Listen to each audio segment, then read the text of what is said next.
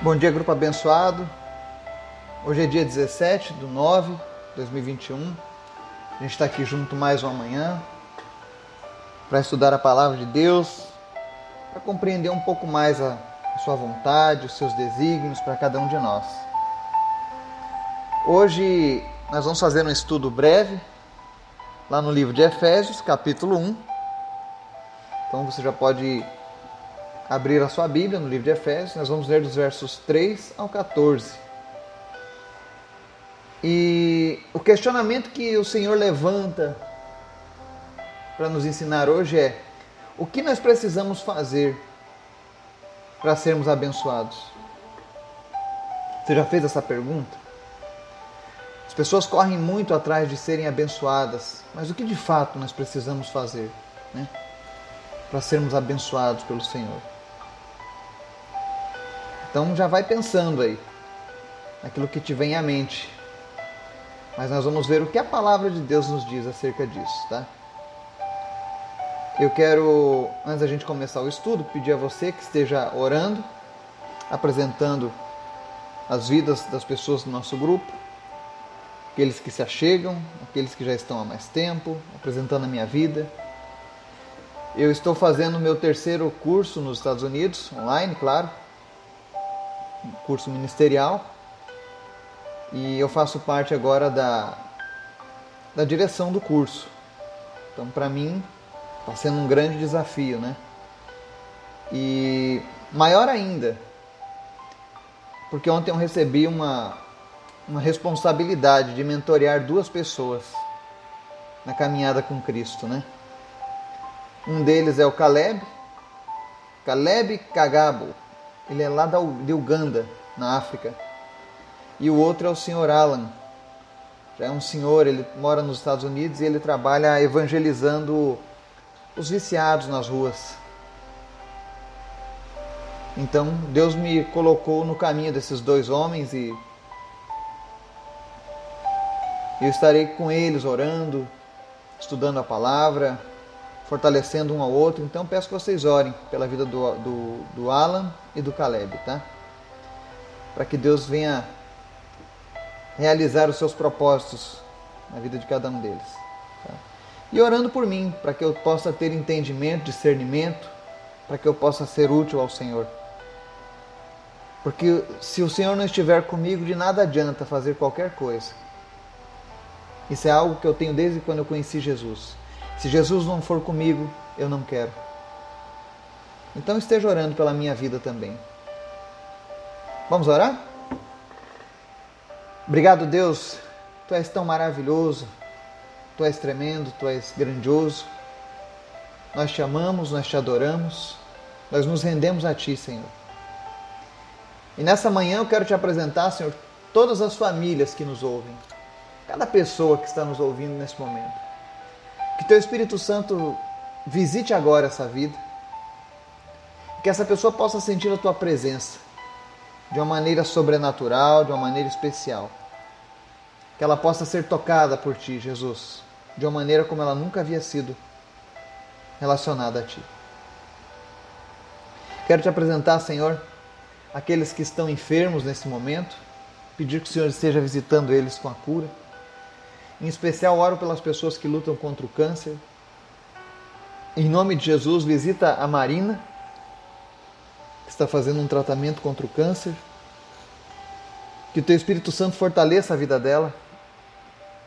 Que ela possa, meu Deus, através desse momento difícil, ser abençoada com a Tua presença, ser abençoada com a Tua palavra e que ela possa se encontrar em Ti, Jesus. Em nome de Jesus, traz cura, traz restauração, traz libertação e especialmente salvação, Deus. Que nenhuma das pessoas que nós estamos orando parta sem a tua salvação. E nós sabemos, Pai, que o Senhor tem poder de curar. Então cura cada uma dessas pessoas, seja Covid, seja câncer, gripe. O Senhor tem poder para fazer qualquer coisa. E nós confiamos em Ti, Pai. Também nós te apresentamos o evangelismo nas ruas, te apresentamos a igreja perseguida, os locais onde não se pode falar em teu nome, esteja guardando o teu povo, Pai. Abençoa este grupo, que essa mensagem venha alcançar muitas e muitas vidas, que pessoas venham crescer na tua presença, Pai. Nós te convidamos, Espírito Santo de Deus, fala conosco nessa manhã, nos ensina. Tira a venda dos nossos olhos para que nós possamos ver a tua glória, para que nós possamos ver o teu amor, para que nós possamos ver a tua justiça brilhando em nós. E que cada um desse grupo, Deus, seja usado por ti, aonde quer que esteja. Usa cada vida, Deus, que faz parte deste grupo, que está nos ouvindo agora. Seja pelos podcasts, seja pelo WhatsApp, seja pelo Facebook. Cada pessoa que está nos ouvindo aqui agora seja um instrumento do Senhor na vida de outra pessoa. É o que nós oramos, Pai. E te pedimos em nome de Jesus. Amém. Efésios capítulo 1. Ele dá uma resposta do que nós precisamos fazer para termos a bênção em Cristo. E ele já começa dizendo assim, verso 3: Bendito seja o Deus e Pai de nosso Senhor Jesus Cristo, que nos abençoou com todas as bênçãos espirituais nas regiões celestiais em Cristo. Porque Deus nos escolheu nele antes da criação do mundo para sermos santos e irrepreensíveis em Sua presença. Em amor nos predestinou para sermos adotados como filhos por meio de Jesus Cristo, conforme o bom propósito da Sua vontade, para o louvor da Sua gloriosa graça, a qual nos deu gratuitamente no amado.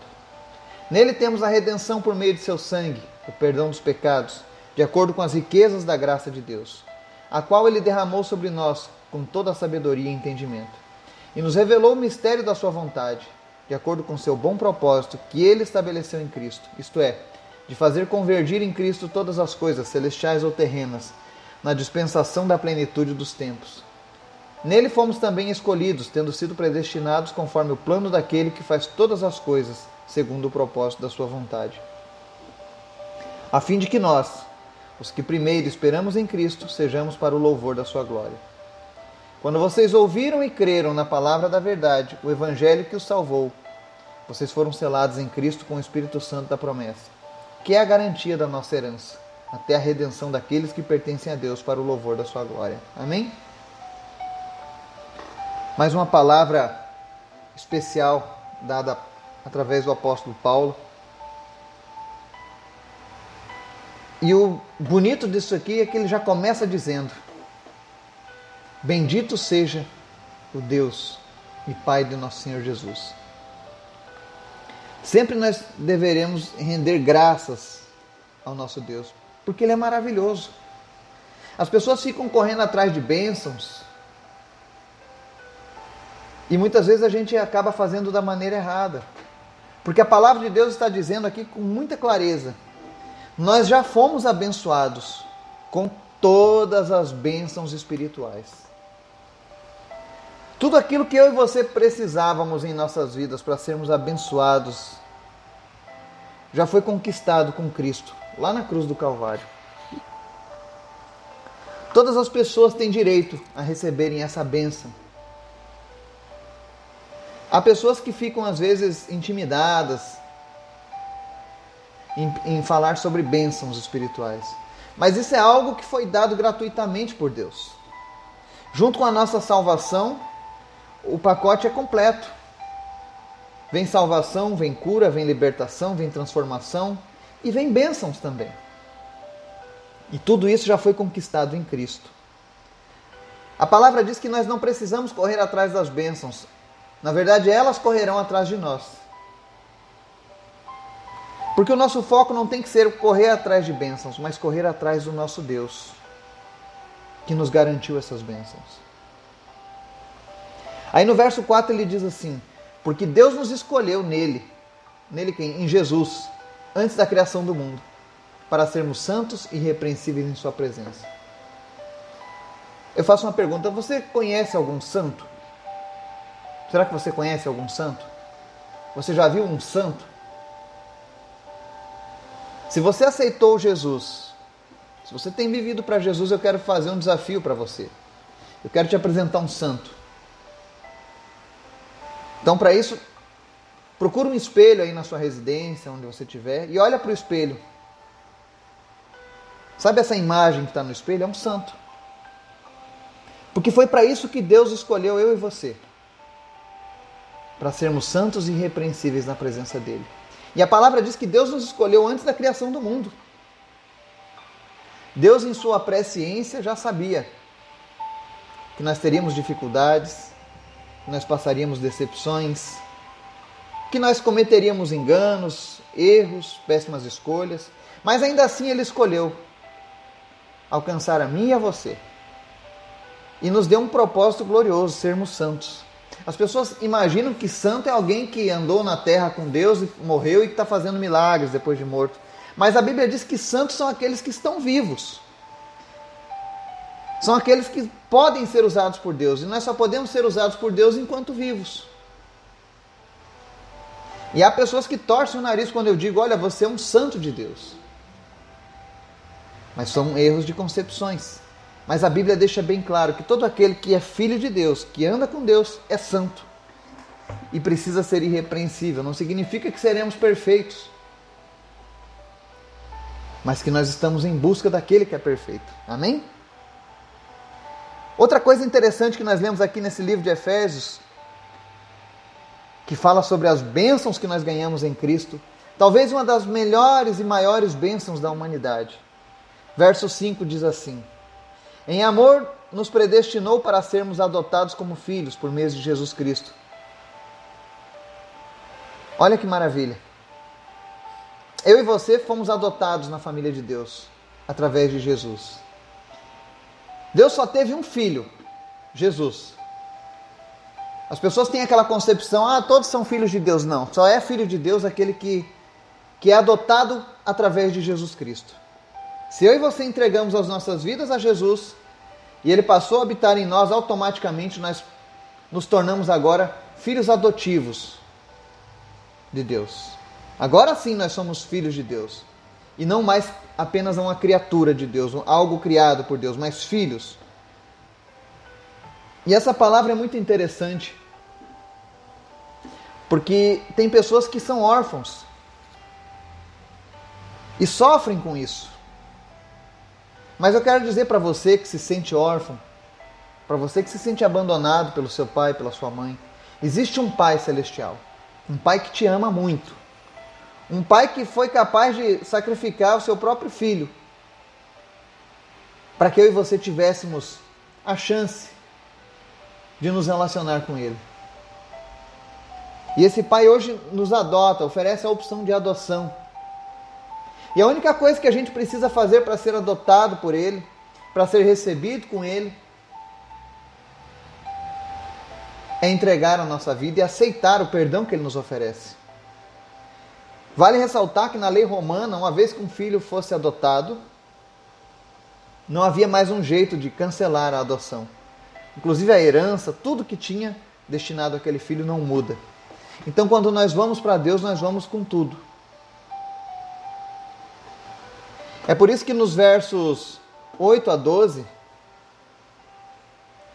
a palavra diz que nós somos predestinados conforme o plano de Deus para fazer a vontade dele. Nós somos chamados para o louvor da glória de Deus. Imagina só que honra. Eu e você fomos chamados para sermos o louvor da glória de Deus. E ele diz aqui algo muito sério acerca dessa questão da adoção.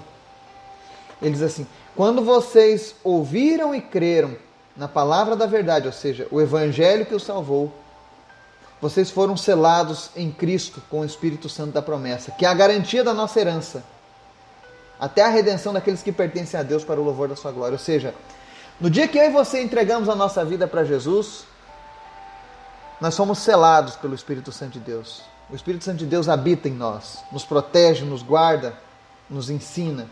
E o principal, ele guarda a nossa herança. Que herança? A vida eterna ao lado de Deus. Assim como na lei romana o filho adotivo não podia perder mais a sua herança, nós hoje, adotados por Cristo, temos a nossa herança garantida da eternidade. E tenha certeza disso. Nós fomos salvos pelo sacrifício de Jesus.